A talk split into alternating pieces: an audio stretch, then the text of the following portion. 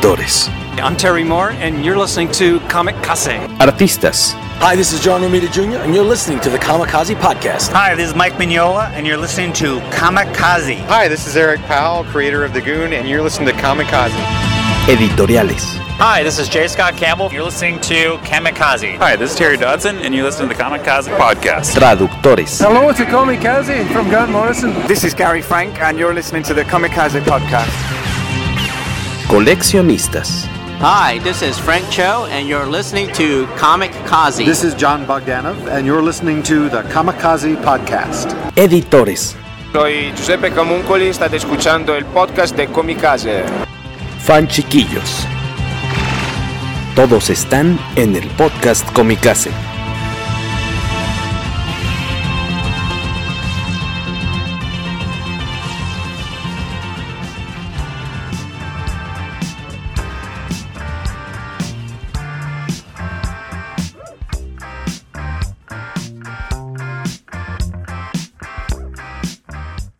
Buenos días, buenas tardes, buenas noches. Bienvenidos al poderoso podcast Comicase, episodio 172. Mi nombre es Jorge Tobalín de este lado y ahí se encuentra de bigote próximamente de, de Magnum. Yo soy Guaco. Ah, no, ¿verdad? ¿Cómo están? De regreso. Yo soy Luis Maggi. Luis Maggi, qué pasón. Y el señor Beto Calvo, ¿cómo estás, Betillo? Hola, ¿qué tal? Muy bien, gracias. Es que Beto, tú no estabas hace rato, pero le estoy informando que el look de los últimos, próximos tres meses es el look de Sam Elliott.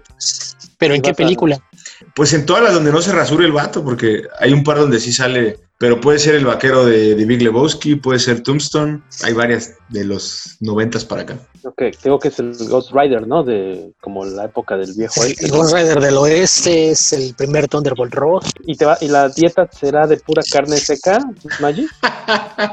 y tragos, unos que, tragos. Que, que, si es de Thunderbolt Ross traes mucho pelo, ¿eh? El general jamás andaría con esa greña. no va con los estatutos, con la disciplina militar. Así es.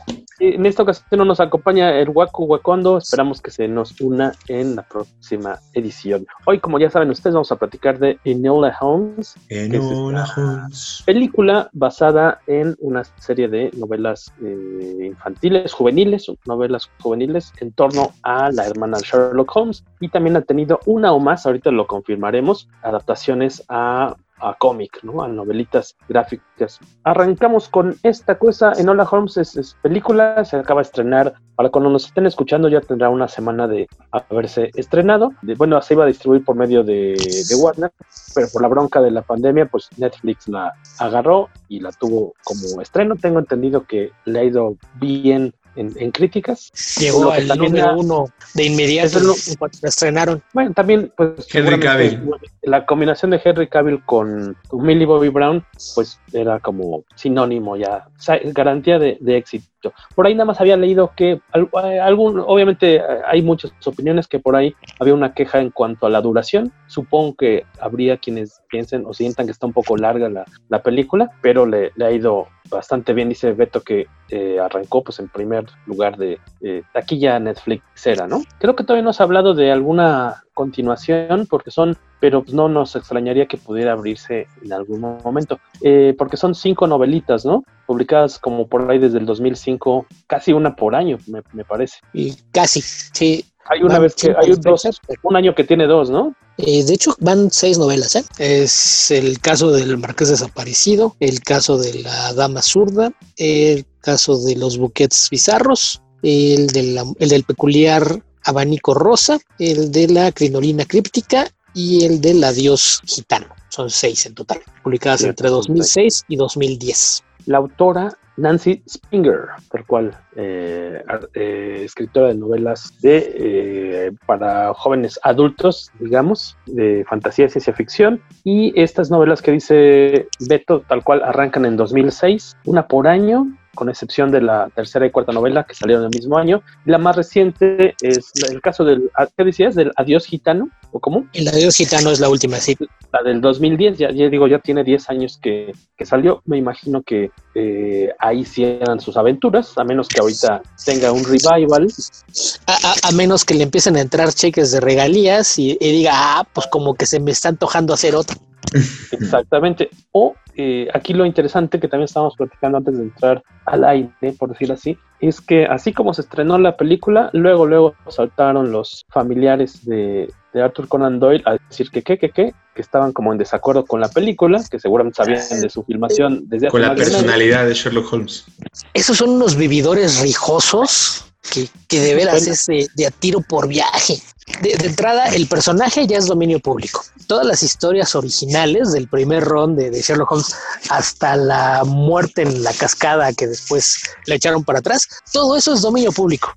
Después, cuando por demanda popular Conan Doyle volvió a, a escribir las historias, esas ahí por cómo están las leyes, todavía no pasan al dominio público, pero ya no les falta tanto. Y se están colgando de ahí para tratar de sacarle dinero a quien se deje. Cuando salió la, la serie de Elementary, demandaron buscando sacarles dinero. Cuando se estrenaron las películas de, de Guy Ritchie, demandaron buscando, buscando sacarles algo de dinero.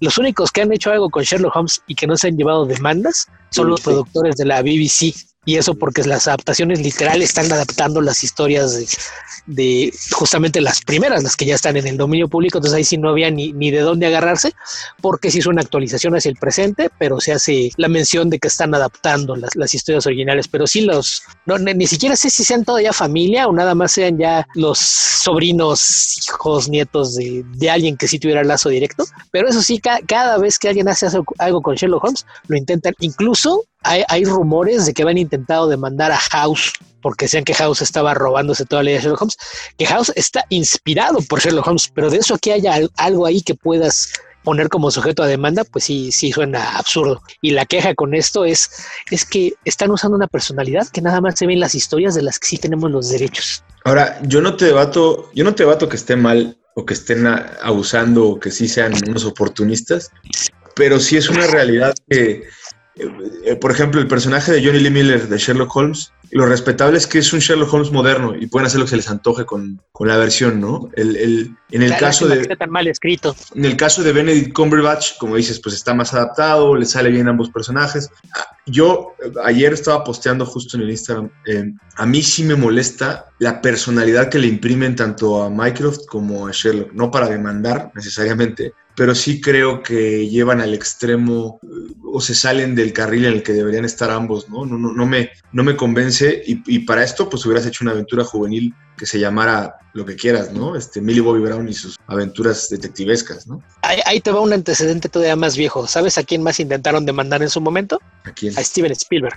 Por. Por la del secreto de la pirámide, la de las aventuras del joven Sherlock Holmes. Mm, Entonces, no es que objeten nada de lo que se hace no, con la quieren historia. dinero. Lo, lo que objetan es que no les toque un cheque de- del dinero que se está moviendo cada que hay una nueva versión. Claro. Y además, no pueden decir que les molesta la personalidad cuando la persona no es algo que puedas registrar. O sea, a fin de cuentas, la, la interpretación del personaje, puedes hablar de, de que si se cambió su historia, que si están afectando cosas que afecten directamente al material de origen, pero decir es que la persona no nos gusta, es el mismo argumento que usaron con la versión de Guy Ritchie, que les molestaba que se hiciera tanto énfasis en que era drogadicto, que lo mismo pasa con la de Johnny Lee Miller. Y, y la verdad es que si lees con atención las historias originales, está más implícito que, que explícito, pero queda claro que tiene una, una adicción Una adicción, sí. a los tranquilizantes. Entonces sí, sí es eh, un poquito absurda la, la demanda por donde quiera que se le vea, sobre todo con los antecedentes de, de que siempre están viendo a quién le, le sacan dinero y creo que a la fecha no, no les ha pegado ni una sola. Y ahí yo creo que debería buscarse un- una coalición de, de Hollywood y productoras del mundo contra los, los Conan Doyle y de, y de plano vetarlos de, de iniciar acciones legales en contra de quien sea. ¿Cómics inspirados en el personaje también habrán tenido ese tipo de bronca o, o como que pasarán debajo del radar? Eh, hay, hay tan poco dinero moviéndose en los cómics que probablemente ahí le saldría más caro el abogado que lo que le podrían sacar a un editorial de cómics. Entonces, Buen no- punto. no- se va No me acuerdo. ¿es, ¿es IDW o Boom quien lo sacó? IDW. Yo, yo, yo, he leído uno y sí está más ad hoc a, lo que pensaba Conan Doyle originalmente. Creemos, ¿no? Es que es, que es como está la novela, tal cual. En el caso de cómics, cuando adaptas libros, el hecho de que ya esté por escrito y, y demás creo que facilita un poquito cómo adaptas. Cuando llevas a cine, que es un medio completamente distinto, sí se presta a que haya mucho más libre interpretación de las cosas. Entonces, probablemente por ahí sea la, la cosa. Es, es muy difícil que veas una película que sea fiel completamente al libro. Ahí, sí es algo bastante complicado, a veces hasta por lo que estás resumiendo, es imposible generalmente que tomes una novela y la condenses en dos horas de película, entonces tienes que, que tomar atajos, tienes que reemplazar escenas para, no, no, no tanto por, por, lo que es linealmente la historia, sino que como vas a tener que retirar muchas cosas, a veces tienes que crear una nueva escena que te justifique a, algunos cambios en, en, el personaje a lo largo de la historia. Pero estás comparando la película con la novela de Nola Holmes. Sí, o sea, me refiero a, a, que dices que en el cómic sí, sí, sientes que está más ah, parecido a, sí, sí, a como debería ser Sherlock. Va, vamos, en el cómic tienes la ventaja de, de, que tú vas ajustando tus capítulos y como ya está todo por escrito, uh -huh.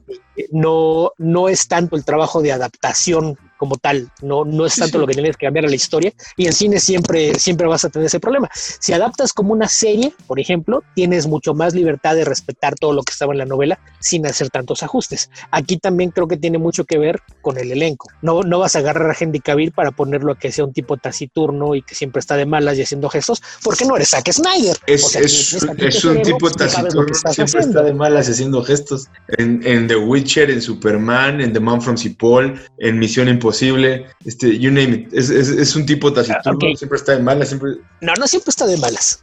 Cuando está sí. cobrando el cheque, no, pero lo que voy es su, su espectro histrónico está limitadísimo. Ah, no, sí, o sea, no, no, nunca le van a dar un, un premio como actor, pero, pero de que tiene mucho carisma y, y, jala bastante gente en taquilla, pues eso es innegable. Entonces lo que estaban haciendo aquí era justamente hacer que su, su personaje no resultase alguien tan repugnante como pues el caso de Microsoft. Pero este es un derivado, por ejemplo, un derivado por ejemplo, yo, para hacer esto. Por ejemplo, yo creo que Microsoft es a quien sí mueven demasiado de todas las versiones que ubicas de, de Microsoft. El de serlo creo que lo, lo, que hicieron fue suavizar un poquito las partes más oscas del personaje y para, para que funcionara dentro de la narrativa que querían. Y en el caso de Microsoft sí creo que lo, lo mueven un poquito demasiado al extremo porque Microsoft en, en, realidad en casi todas las versiones que veas es alguien a que todo, todo le da igual. Eh, sí. Es, es eh, demasiado pragmático. Pero está Entonces, comprometido no, no con, el, con su estatus y con su poder y de, creo que se cuelgan de, de, esa, de esa piedra angular y, y, explotan el tema de que pues para él lo más importante son las formas, la imagen, la, el apellido, el, el, el, gobierno, lo que tú quieras, ¿no? Y por eso, en teoría, por eso Digo, explota. Sí, aquí, vamos, esto ahorita vamos a comentar ya, ya que hablemos un poquito más de la historia, pero eso tiene mucho que ver con lo que se convierte en el tema central del trasfondo de la historia, no, no, la, no el arco principal de, de los personajes, sino el, el trasfondo que, que, tomas como el, el básico, el, el, primario. que básicamente estamos hablando de un conflicto generacional entre aquellos que, que desean que Inglaterra se mantenga como este imperio donde las formas imperan sobre todo, donde la aristocracia decide todo lo que se hace hace y cómo se hace, y las clases bajas pues, no hacen más que decir sí señor y agachar la cabeza. Entonces, bajo ese punto de vista, tomando en cuenta que Microsoft trabaja en el gobierno, es parte del establishment, entonces es, es quien te iba a dar los momentos más vocales de, lo que representaba esa postura. Eh, Sherlock ahí como que la parte conciliadora, no ve con tan malos ojos que haya reformas y cambios, pero tampoco es algo que, que apoya abiertamente. Entonces, ahí, creo que lo que hicieron fue a él suavizarlo un poco, a Microsoft sí lo, lo radicalizaron completamente a, lo que era, pero esto era a fines de, lo que querían plantear en la película. Insisto, cuando tienes dos horas, tienes que hacer que las cosas sean claras de la mejor manera posible y el llevar a micrófono extremo y poner a, a Sherlock en un punto intermedio con Enola en, en el lado de, lo que sería aquí el, punto de subversión y revolución, creo que era la, forma más fácil de, lograrlo sin tener que, que, meterte largos discursos explicativos que te hablaran de la situación política y, y, demás, que si hubieras tenido más tiempo, pues sí, podrías desarrollar los personajes con distintos matices, pero, pero creo que optaron por la forma más sencilla de hacerlo en una película que está hecha pensando en que sea vista por toda la familia, entonces también para, para qué te complicabas en, darle demasiado peso a cuestiones políticas, sí lo podías dejar eh, bastante más claro al crear esa polarización entre los tres hermanos. Nada más para cerrar, más bien dejar de lado ya lo de la demanda. Eh, esta se dio a conocer en junio, aunque hasta ahorita que salió la, la, película es cuando pues, se publicó la noticia en todos lados, que me imagino que va a ser más ruido positivo para la película que, que negativo por, por los protagonistas y, y, el interés que hay en ella. Y eh, nada más una cosa que dice una de las notas aquí en el financiero, que el Conan Doyle State sostiene que ninguna película, como decía Beto, ninguna película o libro con Holmes como personaje puede hacer uso de los rasgos o detalles del personaje de esas pocas historias con derechos de autor sin su permiso, y que por eso en teoría la, demanda pues puede, eh, procedió más bien, ¿no? Me imagino que siguen ahí en... Yo me quejo de que se alejaron de la esencia que, que, que, Conan Doyle reflejó en las primeras novelas, y la familia se queja de que usaron el rasgos característicos de las que siguen protegidas, ¿no? Por eso están demandando. Eh, exacto. De... Lo que pasa es que en las, en las últimas historias, que es justo todo lo que viene después de la reaparición de Sherlock, después del encuentro en las cascadas, eh, la persona de Sherlock tiende a ser menos altanera. Entonces, al ver aquí una versión más suave de Sherlock, dicen, ah, están tomando el de las que sí tenemos, paguen, paguen, cuando en realidad tampoco tiene nada que ver. Quien haya leído las historias, no, nada que ver la, la, actitud del personaje. Entonces, eh, ahí el quien aceptó la demanda pues determinó que quizás había elementos como para que se sustentara, pero yo creo que no va a ir a ninguna parte. Eh, ahí sí no, no creo que, haya suficiente como para que les digan, ah, sí, ustedes tienen razón porque, porque de entrada no estamos hablando de que sería un derivado. Si el personaje ya está en dominio público, puedes hacer cualquier interpretación del personaje que quieras, siempre y cuando no tomes elementos directos de la historia de las, de las que todavía tienen registradas. Entonces, ahí sí no, no, no, no veo forma de que eso proceda. Más bien, eh, pues fue tener un poquito de publicidad gratuita. Que aparte aparece tan, tan poquitos minutos, por decir así, Sherlock Holmes, que y aparte físicamente también es tan distinto como te lo han pintado que hay muy pocas cosas con las que podrías este, identificarlo rápidamente, ¿no? Siendo yo un personaje que está en dominio público, se supone que el personaje es definido por su primera aparición y su primera historia. Entonces, bajo ese punto de vista, Sherlock en dominio público, puedes hacer lo que quieras con Sherlock de, entrada, si a esas vamos, tendrían mucho, mucho más material para haber demandado a los productores de Elementary por haber convertido a Watson en mujer. A, ellos han tenido muchísimo más espacio de, de, maniobra para demandar y si ahí no procedió, acá no va a proceder. Alguien podría hacer un Sherlock y hacerlo gay, podrían hacer un Sherlock extraterrestre y te estarían todo su derecho porque es dominio público.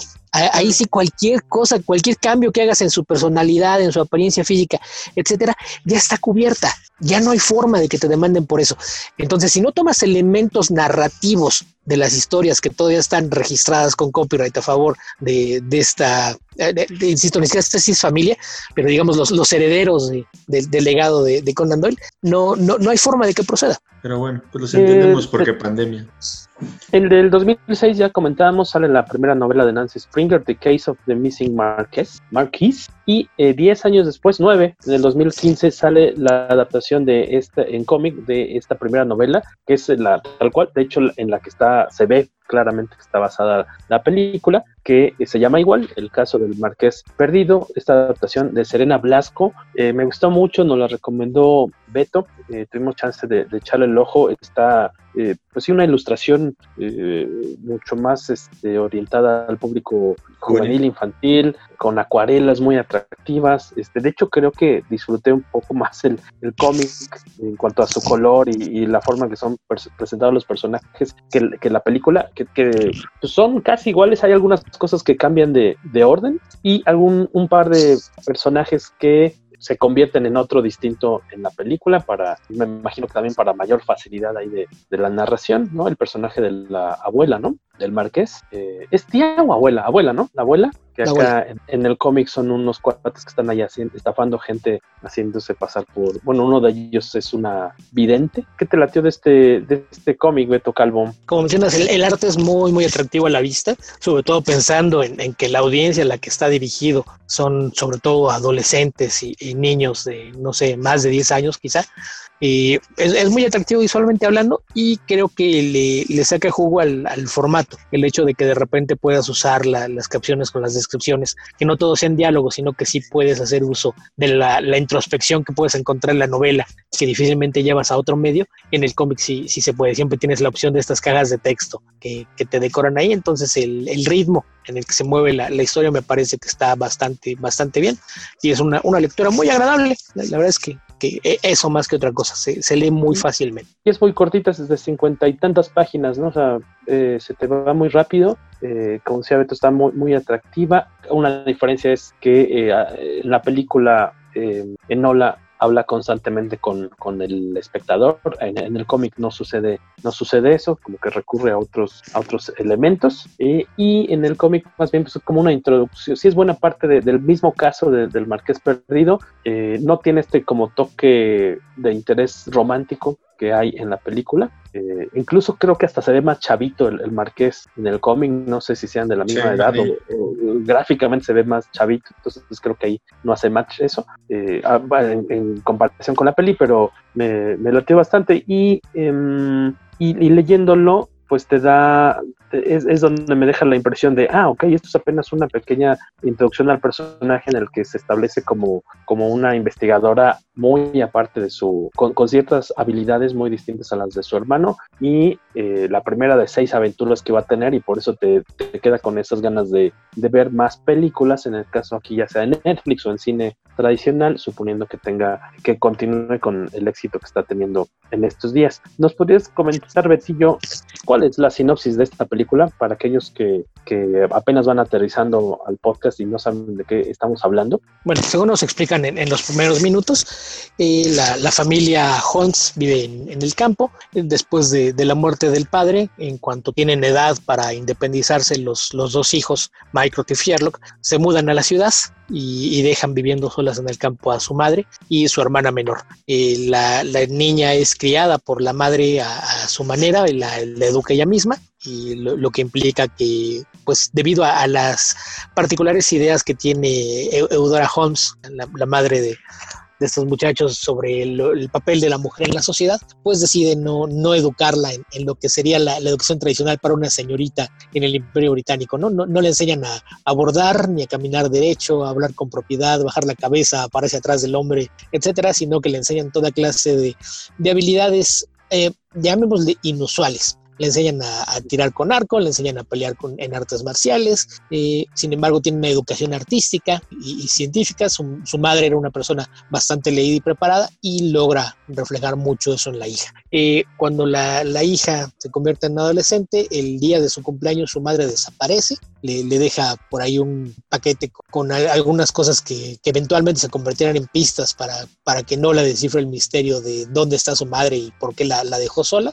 Y debido a que todavía menor de edad. Esto provoca eh, que sus hermanos vayan a, buscarla para, para buscar hacerse cargo de ella y una vez que descubren la forma en que fue educada, es algo que va completamente contra las ideas que Mycroft tiene de la propiedad que debería tener una mujer de, de sociedad en el Imperio Británico, sobre todo porque al ser su hermana, pues todo lo que ella haga se verá reflejado en él, que tiene un importante puesto en el gobierno y no puede dejar que su, su nombre se vea ensuciado si lo asocian con una chica que no tiene la educación que correspondería a alguien de su clase. Y ella está decidida a, buscar a, su hermana, sin importar lo, que, perdón, a su madre, sin importar lo que digan sus hermanos. Eh, Sherlock es alguien de que tiene un, carácter eh, pragmático, pero hasta cierto punto comprensivo. El hecho de, que no sea el hermano mayor creo que, que ayuda un poquito a, que entiendas cuál es la, postura. El, cualquier decisión extrema sobre cómo deben hacer las formas se la deja al, hermano mayor, pero él hasta cierto punto entiende un poquito las inquietudes de la hermana y no parece estar muy, muy conforme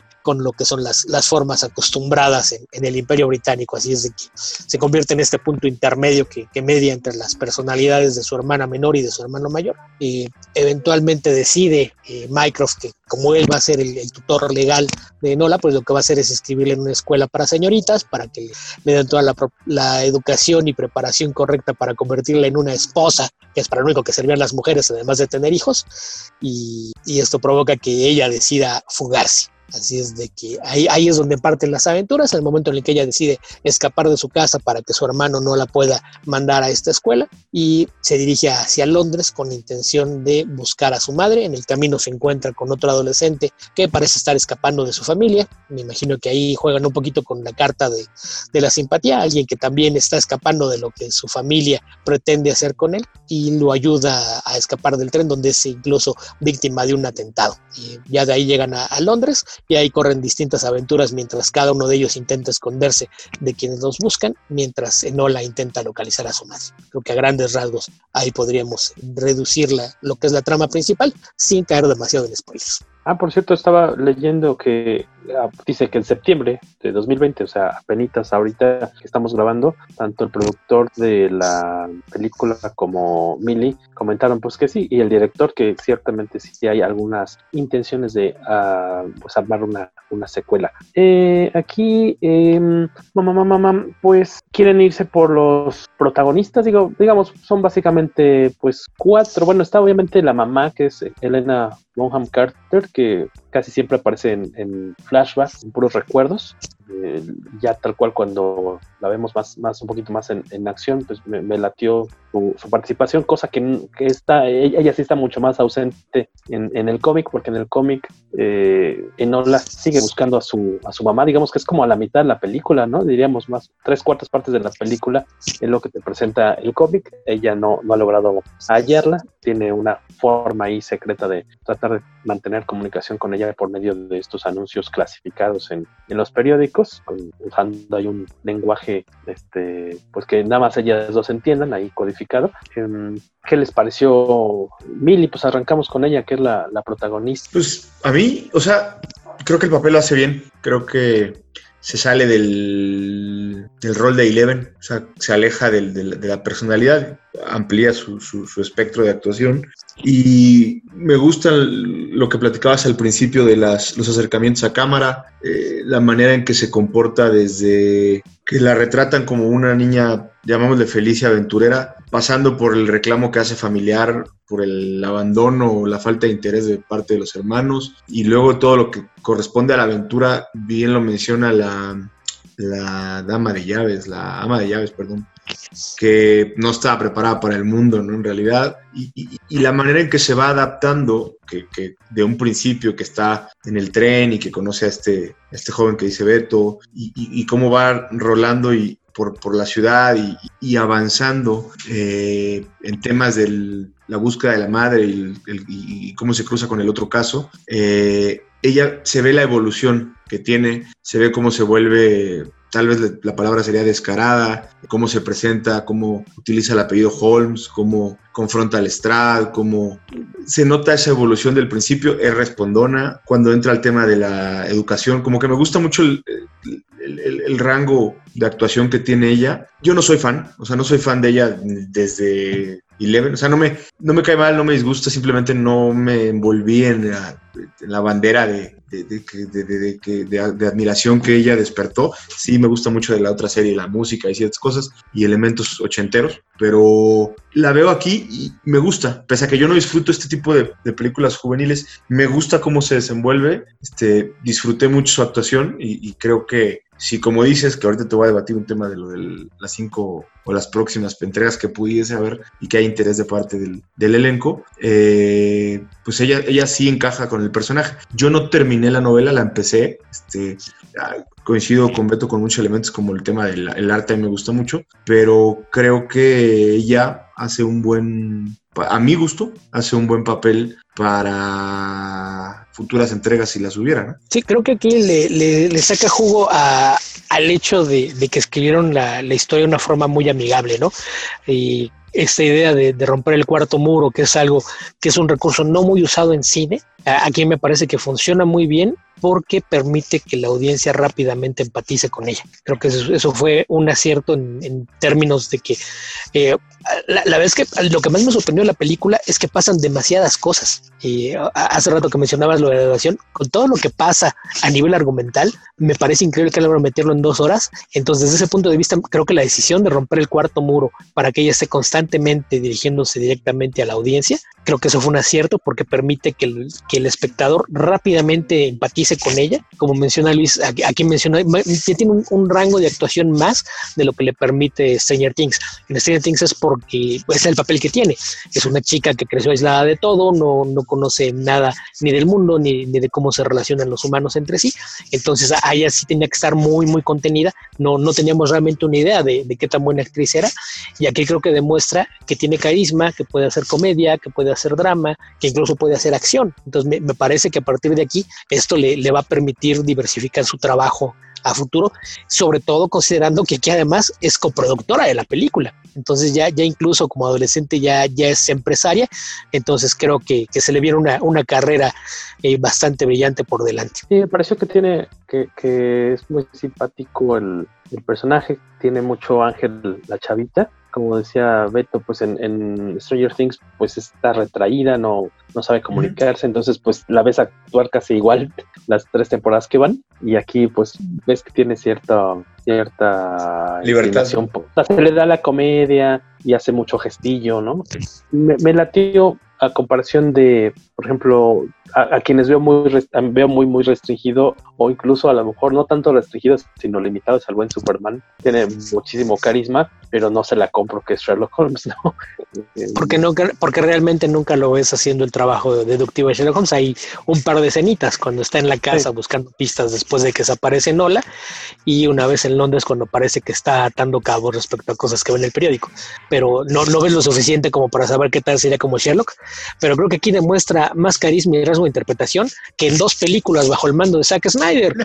O sea, no es, párate aquí, mira directo a la cámara y trata de no mover la boca. Así, Así lo dirige. Y, y, y, creo que creo que lo, lo, que esto te deja es, ok, si aquí tenía poquitos minutos en pantalla, no le dan mucho que hacer y sin embargo logra caerte bien, ¿cómo es posible que, que, en Warner sigan insistiendo en que no saben qué hacer con él como Superman. Es ridículo, la verdad. Yo solo quería añadir de, de Millie Bobby Brown que me parece que le atinó cañón a, al personaje, o sea, uno que es pues más o menos de su misma edad, es un tema que seguramente le interesa a ella, ¿no? Esta cuestión de, de los derechos Yo, de las niñas y las mujeres. Y se va pensé que te estabas un... apuntando, Jorge. Dices uno que es de su misma edad, dije uno, ¿quién? no, no uno, sino su personaje, eh, y creo que sí tiene muchas posibilidades de que obviamente ya se va, está viendo que es un hitazo, pero eh, lo, que representa el, personaje y, por lo que está luchando es una chica rebelde que no está de acuerdo en que un hombre le diga lo que tiene que decir. Creo que es un, una gran decisión muy inteligente de, de, ella y obviamente también de, su, de quienes de su familia y sus managers y demás quienes le ayuden a tomar decisiones porque pues, no creo que lo haga toda ella sola al menos a esa edad eh, ¿qué edad tiene? 16 ah, no, legalmente supongo que todavía no puede hacer todo. Me refiero a decidir en tus trabajos. Ah, qué, qué, qué, qué triste que, que, ya llegamos al punto de que tienes que aclarar hasta tus no, comentarios inocentes. Exactamente, era inocente porque Luis me volteó a ver medio raro.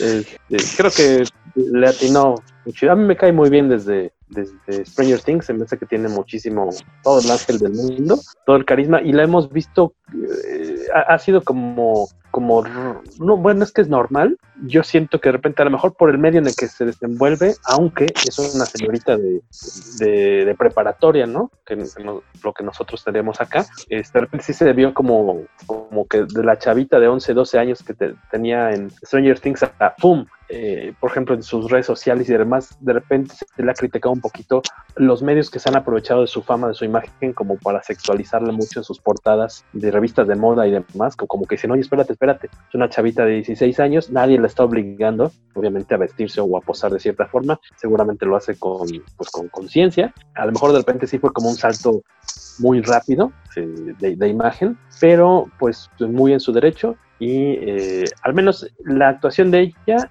y su papel me latió bastante. El ritmo de la película me parece un poco lento, tanto así que de plano la, la detuve como a los tres cuartos de hora. Dije, no, no, no, no, ahorita no la voy a, no la voy a aguantar. Ya la puse muy tarde ayer. Dije, mejor ya mañana con, con pilas recargadas termino de verla. Sirve que, que leo el cómic eh, para poder comparar un poquito. Y digamos que esta segunda parte de la película que no había visto, la disfruté un poquito más. Tal vez el que no soy tan fan es el tanto la pues ni digamos adaptación, pues como la versión que hicieron de Microsoft, el rol, aquí se me está yendo el nombre del, del actor, nunca lo había visto. Sam Claflin. Sam Claflin. Sí, yo la única parte donde lo, lo, ubico es de una serie que se llama Peaky Blinders, que es muy, muy, muy buena. Si no, Gran si no, la han visto, si no la han visto, ah, se las recomiendo mucho. Con Cillian Murphy. Ajá, y un chorral de actores famosos en papeles eh, de cameos y visitas. Uh -huh. Y es el villano de Los Ángeles de Charlie, pero sale tan poquito que como si no estuviera. La nueva. Sí. Ah, fíjate que ya vi de dónde lo conozco, que creí que jamás, hace tres semanas, cuatro semanas, Eli le puso Me Before You, aquí que se llama Yo antes de, de mí o Yo antes de yo, algo le pusieron, un, no es cierto, es un nombre mucho más cursi. En Netflix es una película, una chick flick eh, con Emilia Clarke. No, no, no, esa no es chick flick, esa no, ni, ni las chicks la aguantan. Yo una vez vi cinco minutos. Es, es disfrutable, ¿eh? Es, es de señora, ni siquiera es chick flick, es de señora. No es una comedia romántica, es un, es un drama, mel, melodrama hiperromántico, rosa, de, de ese que te, te, terminan los, los, las, no, no sé, te, te, te, atasca el, la nariz de olor a flores. Es cursi. Sí, muy, no, es, es muy, muy, muy, cursi. Habrá quienes la disfruten. Yo, yo sí. El regaño del programa, el regaño del programa de esta noche es traído por nuestro patrocinador. Esto, Calvo y Marvel Pomada. No, lo regañé. Si, si, estamos con la misma opinión de que es increíblemente cursi, nada más eh, me quejé de que lo estaba tratando de matizar en lugar de decirlo con todas sus letras. Sí, sí, es muy, muy, muy cursi. Y a mí pero... se me hace que tú eres muy blando para las películas, Jorge. Mm, nada más para las a películas. Lo mejor, a lo mejor. Ah, caray. No sé Oye, para qué más estés blando, aunque, cabrón. En esta película de Me Before, Me Before You, que pueden ver ahí en Netflix si quieren quedar bien con sus parejas, eh, el personaje de que es el protagonista, eh, de Sam Claflin, es encantador el cuate, aunque es un cuate que está en silla de ruedas. Eh, era un deportista de alto rendimiento, si no me equivoco, y un bon vivant que queda por un accidente de tráfico, queda de tránsito, queda cuadrapléjico, pero es, bueno, eso es un peladazo primero con Emilia Clarke, que, que se viste como payaso eh, toda la película porque tiene unos gustos bastante estrafalarios de vestimenta, pero el cuate es un súper galanazo. Hasta ahorita que me metí aquí a la wiki dije, ah, es el mismo Mycroft Holmes, que es un higadito insoportable, lo, creo que es, lo detesté cañón, eh, viniendo de eh, haber estado viviendo en esta pandemia, terminar de ver que no habíamos hecho eh, la Sherlock de BBC, que tiene cierto encanto Mycroft ahí, ¿no? Pero aquí en la película, si no, no, no soy muy fan, digo, a lo mejor necesitan como esta contraparte, ¿no? Esta, eh, a este hermano duro y eh, pues cuadrado. Sí, lo, lo, que te digo, eh, era ponerlo en el extremo conservador, a, sí. a, Enola en el extremo liberal y hacerlo como la parte intermedia, el, el conciliador que, que realmente no toma partido pero pusieron a alguien a decir, oye, párate en el escenario y grita mucho y, o sea, quéjate de todo. Siento que no, ni siquiera es como digas, dijeras, oye, qué buena actuación tiene, aunque no nos guste el papel que hace Mycroft, la verdad es que no le dan, no le dan amplitud al, al personaje, ¿no? O sea, creo que... Lo que pasa es que es, es actor de teatro. Y un actor de teatro haciendo época generalmente va a recurrir a eso, a gritar mucho. Si te das cuenta, también manotea mucho. Uh -huh. muy, muy, propio de, de, de actores de teatro clásico que la ventaja que tiene él es que a fin de cuentas, cuántas personas de, de los millones de que hayan ya visto Elona, Elona mi dislexia, Enola Holmes en estos días, ¿qué porcentaje les gusta que ubiquen? Maldita ignorancia, maldita 2%, 3%, eso viene valiendo madres que okay. no parezca. ¿Cuántos, dime qué porcentaje? Digo, a favor, a favor, del, digo, a favor del actor, a favor del actor. ¿Cuántos fans de Sherlock Holmes crees que existan que jamás han leído una historia de Sir Arthur Conan Doyle? El 80% de los que se autodenominan probablemente, fans. Probablemente, si no es que más. Gracias a Benedict y a Johnny Johnny Lee Miller. Sí, que quien sea fan de Sherlock Holmes, en, en, la gran mayoría es fan de Sherlock Holmes por lo que ha visto en películas y series de televisión, no por haber leído las historias. Totalmente. Digo que ahí, ahí, ahí cae como en suave, en blandito el actor, porque dices, pues, ¿contra, contra qué me van a comparar? Y digo, si esta probablemente sea la versión junto con la de BBC este, más famosa que vayamos a ver de Mycroft Holmes, este, que en BBC también es un cascarrabias y demás, pero eh, pues, la gente pues, le va a dar igual, ¿no? Nada más es el hermano Los dos pueden bueno. tener un, un, toque de cascarrabias. O sea, los dos personajes les, los, los, los, puedes denominar con este tema de cascarrabias, pero Beto decía antes, la personalidad tiende a ser gris pasguata, mm, todo se le resbala. Y en la serie de, de, BBC sí se siente de esa manera, aún dentro de la personalidad agria o ácida que puede mostrar el personaje. Y acá el cascarrabias revienta en agresivo. Creo que el tono, creo que, creo que sería agresivo. Tienen por ahí una escena donde van en el carruaje, este, Enola y, y. Se me hace excesivo, si bien entiendo la postura que, que, Beto menciona. Eh, creo que, que, que, caen ciertos excesos y no es necesariamente el actor. O sea, tiende a verse agresivo en muchos momentos. También con Sherlock se voltea y se ve muy agresivo, ¿no? Y tú puedes ser cascarrabias, como el Mycroft, como el Mycroft de BBC, y no agresivo como el de acá. Esa es mi, mi crítica hacia su papel. Sí, que ahí, ahí si te quieres ir al de origen, el, el Mycroft de las historias, te lo pintan como que es alguien igual de inteligente y analítico que Sherlock, pero que carece de la curiosidad que convierte a Sherlock en detective y que aquí es una característica que también le dan a Enola. Aquí en ningún momento te, te da esa, esa impresión de que sea alguien con la misma capacidad de análisis de sus hermanos y que pueda proyectar ese grado de inteligencia, ¿no? Como que se centraron única y exclusivamente en este es el que trabaja en el gobierno, el que es parte del establishment, el que representa todo lo peor de la, la, de la facción conservadora en el imperio británico. Tenemos algunos comentarios en redes sociales, se los leo. Nos dice Rogelio Fortanel, dice, no he podido ver la serie, que si la recomendamos también este, aquí en casa,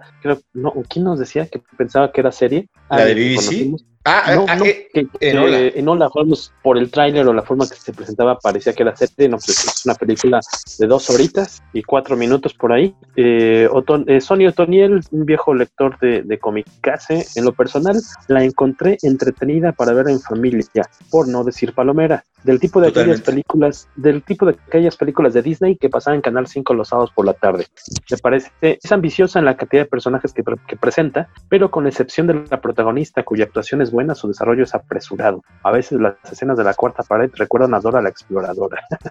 en cuanto a los demás personajes, su desarrollo es mínimo, la mayoría de las veces solo están ahí para justificar las acciones y realzar los logros de Inola. La historia es muy ligera para el tiempo que dura, y aunque desconozco si en ese tenor son las novelas o el cómic, incluidos los mensajes en pro de los derechos de la mujer, es mejor verla como un producto aparte y no esperar una trama compleja del tipo de Sherlock de Benedict Cumberbatch, el de Johnny Lee Miller en Elementary, o el de Robert Downey Jr., o incluso el de Ian McKellen, que es una de mis grandes deudas que yo no he podido ver. ¿Es Mr. Holmes? ¿Nada más se llama así? ¿No, verdad? Mr. Holmes. Sí, sí, no la puede ver. Digan dónde la encuentra uno. En Roku. Eh, en Roku, tú tienes tu. Es una app, ¿no? Para ver. Ah, Roku. Yo creo, que era, yo creo que era legal tu famoso Roku. No, no, pues es legal porque la pago, ¿no? Ojalá no me la estoy volando, Ah, bueno. Pero, o sea, eh, la, la, la, traigo de Estados Unidos. O sea, es, sí, pues es un aparato que compro en Estados Unidos que vendían aquí en el Sanborns. Ah, okay, okay. Y compro Ah, y pago una aplicación, pero pues sí trae un tramo de piratería. Estoy justificándolo de alguna manera.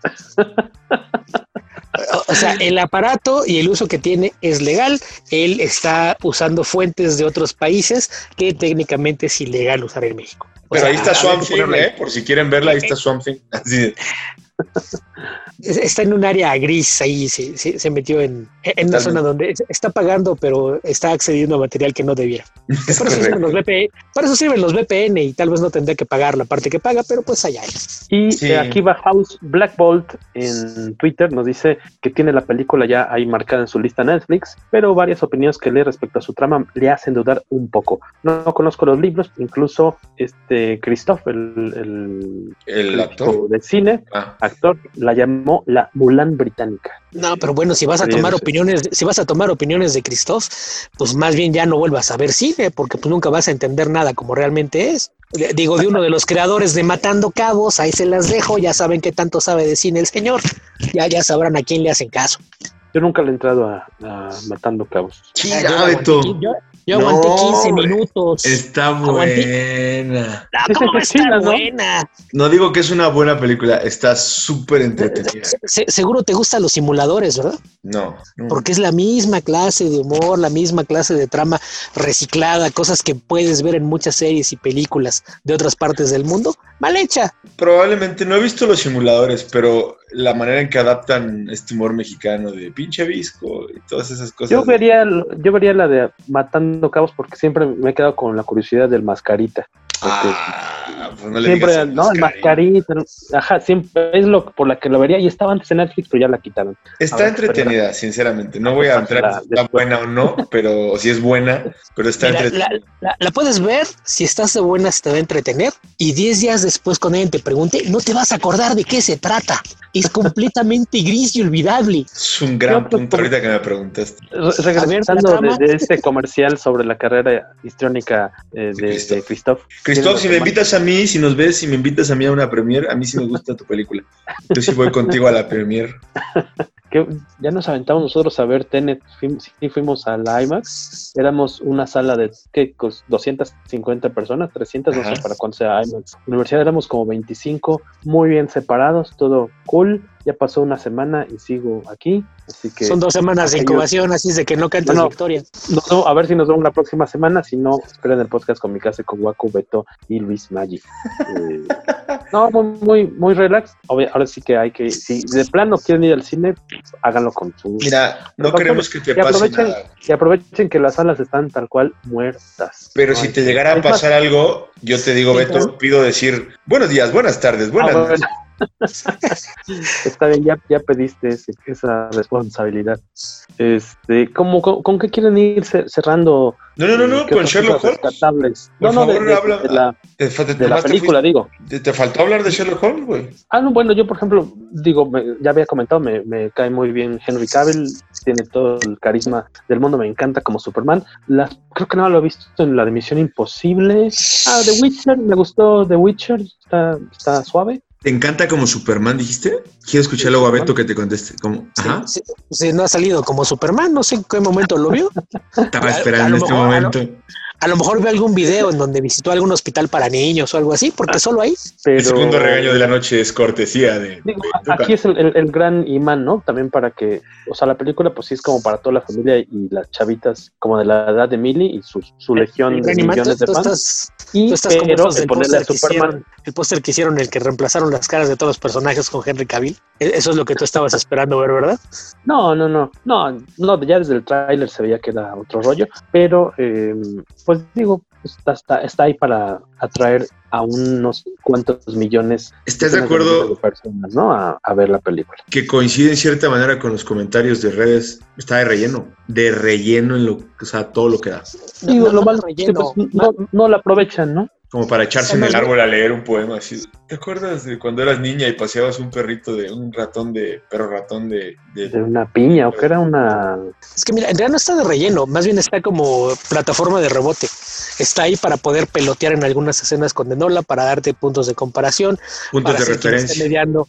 Ajá, te da puntos de referencia y es el que evita que haya un conflicto abierto y an- completamente antagónico entre sus hermanos. O sea, sí tiene un papel muy claro y delimitado, pero es muy limitado. De- dentro de todo eso, es- esa es la, la cuestión. Realmente no, nunca lo ves eh, que tome un, un peso importante en la historia, porque la idea era, sobre todo tratándose de la primera película, de lo que supongo querrán convertir en una saga, pues eh, eh, era, hu- hubiera sido un riesgo que le dieras más peso al personaje, porque corrías Es- el riesgo de quitarle peso a Enola. Ese es el punto, que Sherlock Holmes buscaron uno, dijeron, a ver, güey, déjame ver su capacidad histrónica como Superman. Y dijeron, es nula. Entonces trajeron a alguien que puede estar así parado con ciertas escenas y no le va a robar la cámara a ella. Bueno, pero, pero si, si vas a tomar las películas de Zack Snyder como referencia, nada más te recuerdo a quien tenía de Gordon, Y Misión a Imposible. tenía, y a quién y tenía de Alfred. Eh, te recuerdo a quienes tenía como Gordon y Alfred y dime cuánto actuaron en sus películas. Absolutamente nada, porque tienes un director de segunda unidad haciendo películas y eso está mal, eso no se hace. Eh, eh, Estoy, Déjenlo estoy de acuerdo. acción. Pero también tra- trajeron a alguien que en realidad no iba a opacar. Aparte de que iba a jalar taquilla, no, No, la es- iba es que a se le- podías haber escrito el papel para utilizar su- sus fuertes, darle tiempo en pantalla, pero el darle más peso a Sherlock, independientemente de quién lo, lo interpretara, hubiese sido contraproducente si, si tu idea es establecer esto como una franquicia. Lo que me lleva al Entonces- siguiente punto. No va a haber este Henry Cavill seguro. Si hay una segunda entrega entre The Witcher y cualquier otro proyecto que se quiera alejar del tema fantástico o, o- o juvenil o, o- o donde él, él, como todos, ¿no? Tienen su, su, su epítome de acá donde se dan cuenta y les llega la inspiración y dicen que quieren ser buenos actores, entonces va a combinar The Witcher con alguna película que le represente un reto y una de acción seguramente que lo van a volver a invitar, entonces no lo veo, creo que lo van a reemplazar. Yo te apostaría lo que quieras a que sí regresa. ¿Y sabes por qué? Porque es un secundario, es algo que se está divirtiendo, se lleva muy bien con Millie Bobby Brown y si sigue siendo un papel secundario, ¿cuántos días te gusta que haya estado en el set para hacer Sherlock en esta película? ¿Tres? ¿Cuatro? Entonces, aún si le das más escenas, seguramente una semana, diez días de filmación, y, si, y no tiene ningún conflicto con seguir haciendo The Witcher o ir a hacer películas, o si eventualmente en Warner alguien decide, no, ahora sí ya vamos a hacer Superman en serio, ya estuvo bueno. También me imagino que, supongo que en la segunda tercera y demás novelas no aparece Sherlock Holmes, me imagino, o sea, lo necesitabas para el principio, nada más para para encarrilar y para que ella se emancipe, ¿no? Aparece, pero, pero con muchas variaciones. Porque, por ejemplo, yo descubrí la, la serie de, de, novelas a raíz de la tercera, porque me encontré con la trama de la tercera y me causó curiosidad, porque ya ahí se queda, queda establecido que Nola se convierte en esta investigadora, pero la aplica así como a la Remington Steel, como pa pasa lo, lo, que vemos aquí, que no le quieren dar el trabajo de detective porque es una mujer, cuando has visto una mujer detective, eso no funciona. Aplica la de Remington Steel, se inventa un jefe ficticio y, y, resulta que en el tercer libro el, el, cliente que llega a buscar contratar sus servicios es el doctor Watson, que llega para, para contratarla para que localice a la hermana perdida de Sherlock. Para todos nuestros escuchas que hayan nacido después de 1990, eh, Remington Steel es una serie de un detective que realmente no alcanzo a ver hasta allá, porque está sí. señalando algo y no alcanzo a ver. Ah, no, yo era James Bond. Era, ah, que era, sí, sí, sí, que era, que era Pierce Brosnan en años juveniles y que alguna vez Beto comentaba de que no llegó antes al personaje de James Bond porque tenía un contrato ahí medio leonino con, con esta serie, pero era un, era un detective que puta, no, no, tenía ni idea dónde estaba parado. Re recuérdame, Beto, ¿era Didi o Duró? ¿Didi? ¿Cómo, cómo? No, a ver, en Sledgehammer era Duró, la asistente de sí. Sledgehammer. Y entonces, Ajá, claro. acá, ¿quién era la asistente, la, la, la, el cerebro de la operación? Con no recuerdo. No recuerdo. Se Pero la, la trama era, era una chica que iba a ser detective privado y nadie la contrataba. Se inventa un jefe ficticio y le empieza a caer trabajo. Entonces ella es la que recibe los casos, la que entrega resultados y nada más dice que el señor Steele siempre está ocupado y no los puede recibir. Hasta que un día regresa a la oficina y se encuentra con Pierce Brosnan sentado en su escritorio y le dice: Soy Remington Steele. Y de ahí se convierte en una sociedad y, y toda la, la, serie lidia un poquito con, con estar viendo el, el, la tensión sexual en, entre ambos, el tener el misterio de que nadie sabía de dónde había salido, que no era un detective, pero parecía tener nociones de, de algunas cosas, ¿no? Sabía usar un arma, sabía pelear, tenía cierta capacidad para algunas cosas, pero no, no, no sabías de dónde venía. Entonces, acá lo, que hacen es algo similar. Eh, Enola se, se, convierte en la asistente de, de, otro investigador que se especializa en localizar a personas perdidas. Y en esa tercera historia, pues el, el tema es que, que la contrata el, el, doctor Watson para que localice a Enola. Entonces ahí juegan un poquito con la idea de que Watson no la conoce y como es el que la contrata, pues tampoco tiene trato directo con Sherlock, pero sí, sí, ah, habría apariciones de Sherlock, pero menores. Entonces, aún siendo ese el caso, pues seguiría siendo un, un trabajo de poca demanda para Cavill. Que por cierto, tiene sentido como la planteas. Uh -huh. En la película y en el cómic sí me extrañó eh, la ausencia de eh, Watson. De hecho, eh, como vi primero la película, de repente empecé, me, fui con la idea de, ah, a lo mejor esto es antes de que conozca a Watson. Y en el cómic sí mencionan, sí lo mencionan, eh, y no la dice, ah, sí, este, mi hermano es un chingón y sabe hacer esto y esto y el otro. E incluso eh, su amigo Watson, que lo acompaña siempre en sus casos, ya hasta publicó un libro. Ah, bueno, ha publicado sus, sus aventuras y demás. En, el, en la novela gráfica, en el cómic tampoco aparece, y de por error, pero este, sí, me saltó ahí un momento. Es más, tal vez me saltó incluso más porque se me hace que el tipo del actor que sale como Mycroft es como me, me, me imaginaría yo a Watson, tal vez. Por el bigote, pero.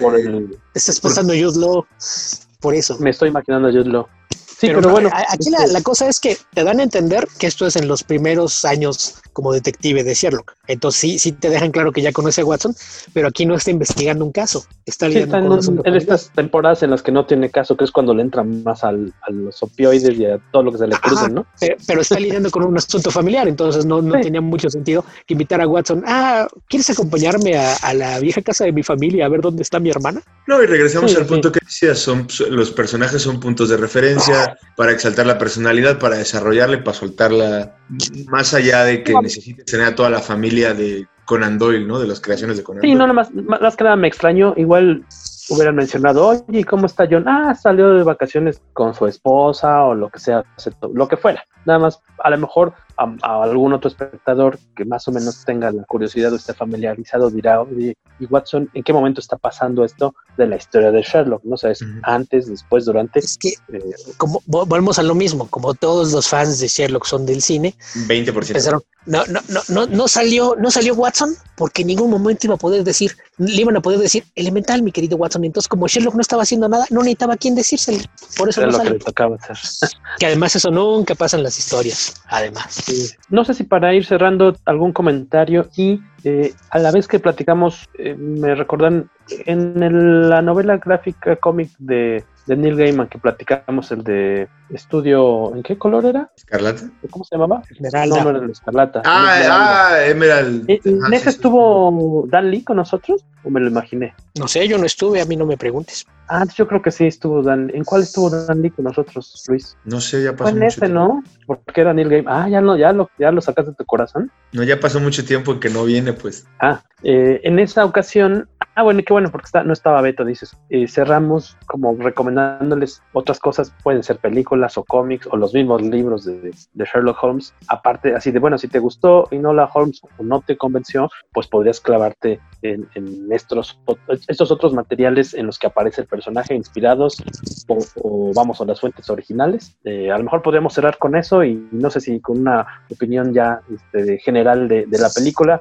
De la película, ¿qué calificación les dan? ¿Qué es lo que más les gustó y qué no les gustó? Si quieres Antes de cerrar con, con eso, nada más quería una cosa que casi no, to no tocamos así más que por encimita, el tema de, de la cuestión político-social que, que, involucra, ¿no? Me parece que, que es de, la, de, las cosas que me, me, llamó la atención porque pensé que iban a tratar la historia de una forma mucho más ligerita, entonces esto mm. de meter lo de los derechos al voto, los derechos de, de la mujer, eh, un poquito de, la lucha de clases, el, el hablar de, del papel de los lores y el peso que, que, tenían en la forma de hacer política en la, la Inglaterra de, del siglo XIX, creo que es de las partes que me llaman la atención. Y respecto a lo del tema de, de los derechos de, de, la mujer, ahí de, de, las cosas que me llamaron la atención fue la elección del director. No sé si tendría mucho que ver su, su pasado, porque saben que mayormente ha trabajado en televisión, pero si, si volteas a ver su, su, filmografía o su historial como director, eh, no es la primera vez que hace algo que, que, tenga mensajes de empoderamiento de la mujer y demás, porque él es colaborador frecuente de Phoebe Waller-Bridge, esta guionista, productora y actriz muy famosa.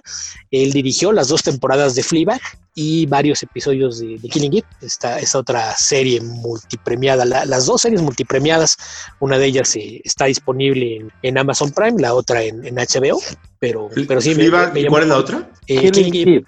¿Qué sería? ¿Matando a Eve? Eh, literalmente sí lo, lo traducido es así. Esa es sobre espionaje. Ahí la, la, protagonista es la. Ay, se me fue el nombre.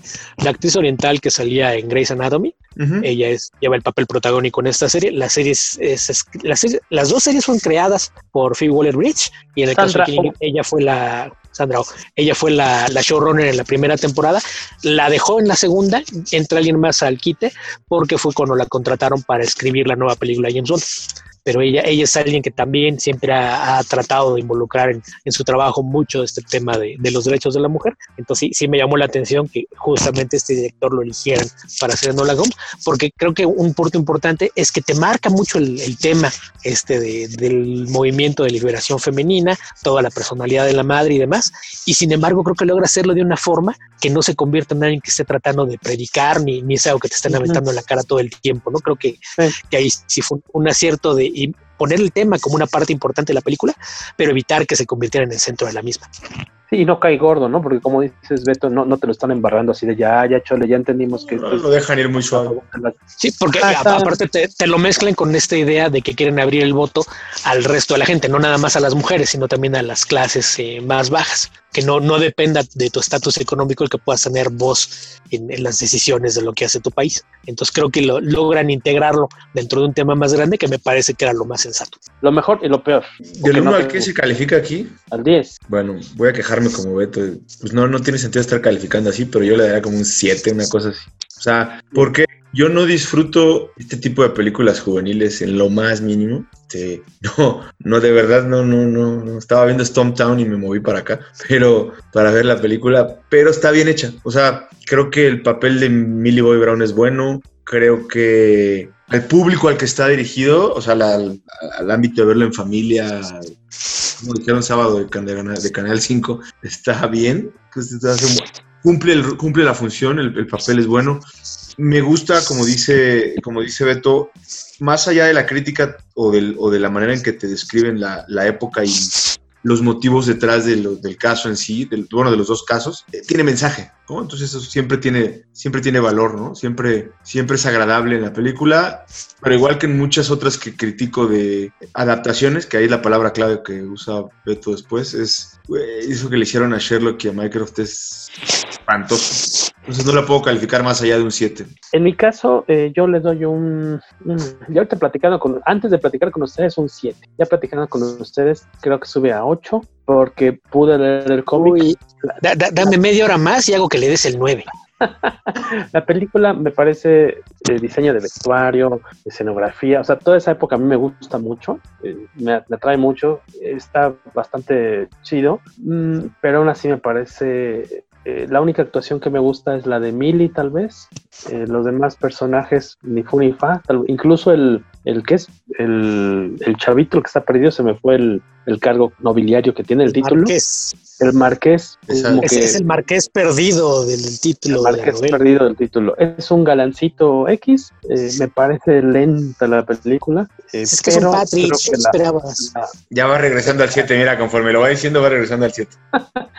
en el aplausómetro. Pero eh, el carisma de, de Millie es lo que me permitió terminarla. Le voy a dejar en 8 y eh, ahí, ahí le cierro yo. Creo que es un gran, ya lo había dicho hace rato, un gran acierto de ella ponerse en ese papel y eh, pues, volverse una como abanderada para las chavitas que, que estén viendo esta película y que eh, van a tomarla como ejemplo. Blando. ¿Qué? Blando. o sea, no, mira, siete, en, en, en, Okay. En, en, en, ese caso, tomando en cuenta que a, a, mí la razón por la que no me gusta calificar las cosas es porque no tenemos un parámetro de qué es lo que estás calificando en la película. Yo alguna vez leyendo el libro de, de Roger Ebert sobre crítica de cine, hubo algo que se me quedó muy grabado. Él le llegó a dar calificaciones más altas a películas de acción que a cine europeo de directores reconocidos. Cuando alguien lo cuestionó por qué, fue porque dijo, si alguien me dice, tenemos una película de Fassbender o de Kurosawa o no sé qué, y es una obra maestra, y la película que me enseñan no es una obra maestra, yo la voy a calificar bajo. Si alguien me dice, voy a hacer una película entretenida que le va a causar hora y media o dos horas de diversión al público y lo logra, cumplió con sus objetivos, la voy a calificar alto. Entonces yo siempre he tratado de, de guiarme bajo esa misma, qué es lo que esperaba de la película y qué es lo que me dio. En este caso yo esperaba una historia ligera, con una protagonista femenina que fuera atractiva para jovencitas y jovencitos de, de distintas edades. Eh, me dio aparte de eso un, una muy buena ambientación, el trabajo de vestuario, de diseño de escenarios, e incluso la, la, lo limitadas que ser las actuaciones de todos los secundarios. El actor hindú que hace de, bueno, no es hindú, es de, de ascendencia hindú, que hace de Lestat, me parece que hace un excelente trabajo. La abuela, con lo poquito que tiene, hace un gran trabajo. Elena Bonham Carter, esa clase de papeles los hace en automático, pero cumple por arriba del promedio. Entonces, tomando en cuenta todo eso, yo sí le doy un 8, 5, 9 a la película, porque cumple con todo lo que se propuso y en algunos casos incluso más. Entonces, bajo, bajo esa es la, razón por la que a mí me gusta calificar, porque a veces no, no tiene sentido comparar la calificación que le das a una contra la que le das a otra, porque son películas distintas, con objetivos distintos e intenciones distintas. Entonces, es la principal razón por la que no me gusta hacerlo. Pero tomando en cuenta lo que yo esperaba y lo que creo era la intención de lo que querían hacer, está todo muy bien hecho. Yo le doy el 8.5 y tirando al 9. Lo que pasa es que yo, yo, le meto una tercera variable que es lo que yo esperaba, la película, y lo que a mí me gusta, ¿no? Entonces ya con eso le, la desbalanceo. Porque sí, si te, si te desmarcas un poco y hablas en, en ese tenor, pues sí, sí sube la calidad, porque como dices, la expectativa era esta y la cumplió, ¿no? No, no, no, no, no, se quedó corta, pero pues sí. sí. Y para cerrar, cerrar, ¿Qué alguna otra cosilla relacionada con Sherlock Holmes recomiendan para aquellos que se quedaron picados con el personaje? Beto, si quieres, arráncate tú, porque me parece que Luis y yo ya habíamos comentado alguna cuestión en el programa que se dedicó a estudio en Esmeralda, esta, este cómic de Neil Gaiman. Y Rafael Albuquerque, ¿verdad? Sí. Sí. sí. ¿Qué, con qué, qué, recomiendas, Betillo, ahí que casen, que rastreen? Las historias originales, aparte es muy fácil, son dominio público, entonces encuentras ediciones muy, muy baratas. En español, por ejemplo, creo que hay de, de editores mexicanos unidos y muchas de estas editoriales que solo publican material de dominio público.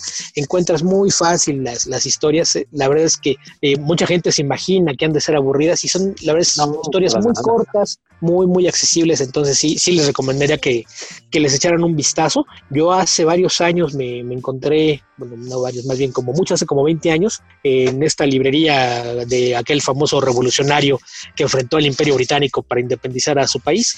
Eh, me encontré un, un, libro de pasta dura muy, muy grande, que es, son las historias completas, una edición facsímil, literalmente replica, replica el, el, formato en el que se publicaban serializadas en, en estos semanarios británicos de, del siglo XIX. Así es como aparecen las historias con las mismas ilustraciones y grabados. Y recuerdo que el libro es un libro de pasta dura como de 500 páginas, me debe haber costado como 100 pesos. A, a cosa como de hace 20 años en, en, Gandhi. Entonces, si le buscan por ahí, probablemente lo, lo encontrarán. No, no es nada caro. La verdad es que sí, sí les recomiendo que le entren. Y si lo que quieren ver es una, una interpretación actualizada de, de la obra, les recomiendo muchísimo la, la serie de la BBC de Sherlock con Benedict Cumberbatch eh, en el papel protagónico y Martin Freeman como el doctor Watson.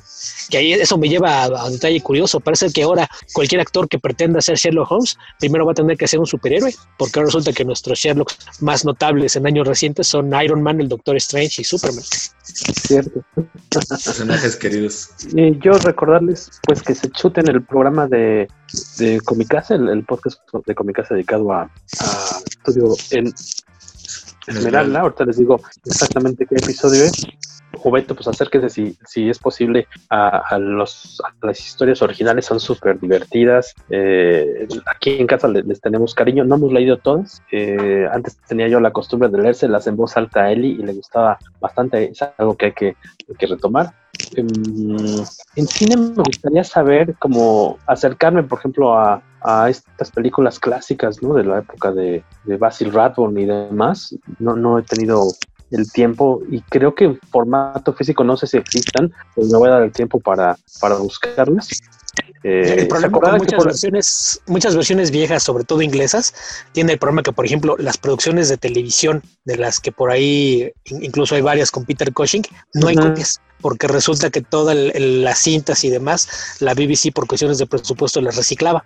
Entonces hay muchísimo material, eh, sobre claro. todo de producciones de, de, los años 50 y 60, que se perdió. En el caso de Basil Rathbone también creo que no, no hay casi nada de, de material, pero, pero pues sí hay cosas que, que si les cargas encuentras. Hay algunas películas para televisión con Christopher Lee que sí se editaron en DVD hace algunos años. Y eh, por ahí en Dynamite hace como más de 10 años yo creo tuvo esta miniserie de Sherlock Holmes. Eh, no me hagan caso si era con era con Lea Moore. Me, me estoy confundiendo, este Beto Calvo. ¿Cuál? ¿Qué? ¿Qué? Había, eh, Dynamite sacó una miniserie de Sherlock Holmes hace como 10, 12 años. Eh, estoy tratando de recordar quién. Ah, sí, sí, sí, exacto. Te preguntar que si la escritora era. Um, son John Repion y Leah Moore. Eh, yo me acuerdo que estaban bastante, bastante padres y existe en TPB, así que no hay gran problema para buscarlo y tal cual nada más se llama Sherlock Holmes y existe en formato de ómnibus, ahí lo pueden rastrear. Eh, la hija y yerno del brujo de, de Northampton. Como, Exactamente. Como precisión a ese dato, eh, si lo quieren, está en la tienda de G7, ese TP de Sherlock Holmes. En la parte como 40 en, pesos por dólar. Me sale la, más barato si lo encargo que me lo traigan por barco de otro país. Entrando de frente en el estante de atrás, ahí está, lo acabo de ver hace cinco días. En, en Comics México querías decir, para que los que no sé. ¿cuál no, no, no, no, no, ah, no, no, en fantástico. Zapata. No, no, no. Ah, fantástico. Ay, Sí, ching, ya, ya le metí el gol. Bueno, todo sea por para Yo, que. yo sí, yo sí les voy a recomendar, más allá de las películas y eso, que arranque. O sea, a- a- aquel que quiera hacerse un lector ávido o, constante, yo creo que Sherlock Holmes es un punto de partida muy bueno porque te mantiene muy entretenido. Se diferencia, por ejemplo, de Agatha Christie y, y su personaje de mis bigotes, ¿cómo se llama? Eh, el inspector este belga. Hércules. Ajá, Hércules. Es, es mucho más fácil de digerir de, de- de saque eh, Sherlock Holmes y como pequeña aventura y entretenimiento si quieren darse una vuelta en, en Donceles, todas los, los- las historias vienen contenidas en, en- en unos tomos de porrúa que son una maravilla. O sea, aquí vienen como 10, 12 historias. O sea, la verdad es que o a veces vienen dos contenidas, les, les- puede gustar bastante y Conan Doyle no se limitó nada más a- al tema de Sherlock Holmes. Entonces se puede brincar, hay temas de vampirismo, está, está, tiene otras novelas de misterio, este es el tren desaparecido. Creo que puede ser La mano parda también, puede ser bastante para desarrollar un hábito de lectura entretenido y de ahí agarrar algo un poquito más, más complejo, ¿no? La verdad es que Conan Doyle es muy, muy, muy fácil. Y, y ya que estamos viendo el estudio en Esmeralda, por ahí hay otra joyita que es este de Arsenio Lupin contra Sherlock Holmes de Maurice Leblanc que obviamente no tiene nada que ver necesariamente con las aventuras de Sherlock Holmes, pero pues es entretenimiento alternativo como el mismo cómic de Gaiman de Estudio en Esmeralda, ¿no? Padrísimas recomendaciones. Em, pues creo que ya hemos llegado ahora sí al final de este episodio. Esperamos que se lo hayan pasado chévere y que eh, pues el, la siguiente semana también nos hagan eh, sus comentarios, sus preguntas, siempre nos ayudan a meterle carnita en el buen sentido de la palabra a este su programa de miércoles que sale los, los lunes, los jueves, a veces los viernes, pero creo que casi nunca en miércoles. Eh, no se les olvide también darnos temas, por ahí hay cosillas interesantes de otras editoriales que queremos tratar, de DC, de Image, de- obviamente de Marvel, ya sea que quieran alguna saga reciente o muy de moda, estábamos ahí platicando hace ratito de lo de, de Three Jokers, que Beto no le llama mucho la atención, por su parte Luis está esperando a que salga ya como el compilatorio para... Va, va a estar difícil que esquive los spoilers de estas semanas. Mira, Yo, yo- yo pero, lo que este, dije en Comic Verso al respecto fue que en este momento ya Geoff Jones cayó en la categoría de que si a alguien le, le interesa que lea y reseñe cómics escritos por él, van a tener que caerse con Alan en Patreon. Ya, ya, ya hay precio, ya, ya cobro por leer a, a. Así que ya saben, hay que meterle lana para que podamos tocar esos, esos temas también acá de este lado. Y eh, rápido agradecimiento a los que, a los amigos comicaseros y los fans de Basalúa que nos han ayudado a haber superado la meta establecida en nuestro proyecto de Kickstarter el fin de semana pasado. Ahorita va como en 109% más o menos de lo, lo que se necesitaba, lo cual nos va a permitir que eh, pues la portada, la portada del libro ya de entrada va a tener una portada nueva, es como un logro desbloqueado y en estos días vamos a estar anunciando, seguramente ya para cuando escuchen el programa, una segunda y tercera meta es eh, son eh, el añadirle páginas al libro, que no sea de 88 páginas, sino que crezca 8 más o hasta 16 páginas más de contenidos, eh, ahora sí que aprovechando esos recursos extra que nos están haciendo llegar allá a la campaña de el libro de las chicas de Basaldúa. Más información de esto en omicase.net. Ahí está eh, un post actualizado, casi, ca- casi diario, casi cada dos días, conforme va viendo más, conforme tenemos más información del proyecto. Ahí lo pueden checar. Em, pues un saludo al guaco que no estuvo, pero que seguramente se chutó la edición de este video. Muchas gracias.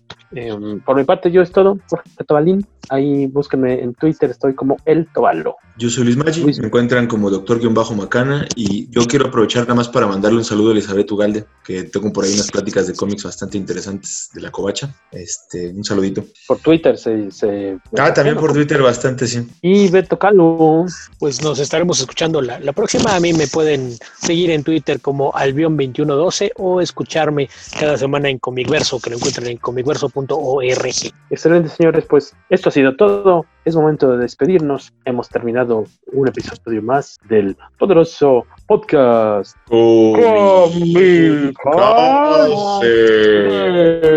Ay, ay, ay, ay. Nos vemos la próxima semana.